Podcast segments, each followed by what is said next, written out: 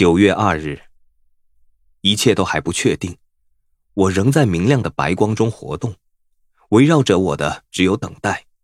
我梦到独自在一座山的顶峰审视四周的大地，有绿，有黄，太阳，太阳在正上方，我的身影被压缩成脚边的四周一个球形。太阳在午后的天空落下后，影子逐渐拉开。朝地平线延展，长长窄窄的拖拽在我身后。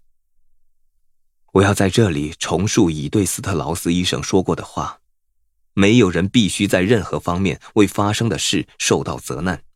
这项实验经过审慎的准备，也对动物做过深入的试验，并在统计学上获得证实。他们决定用我做第一次人体试验时，有理由确信不会对人体造成伤害。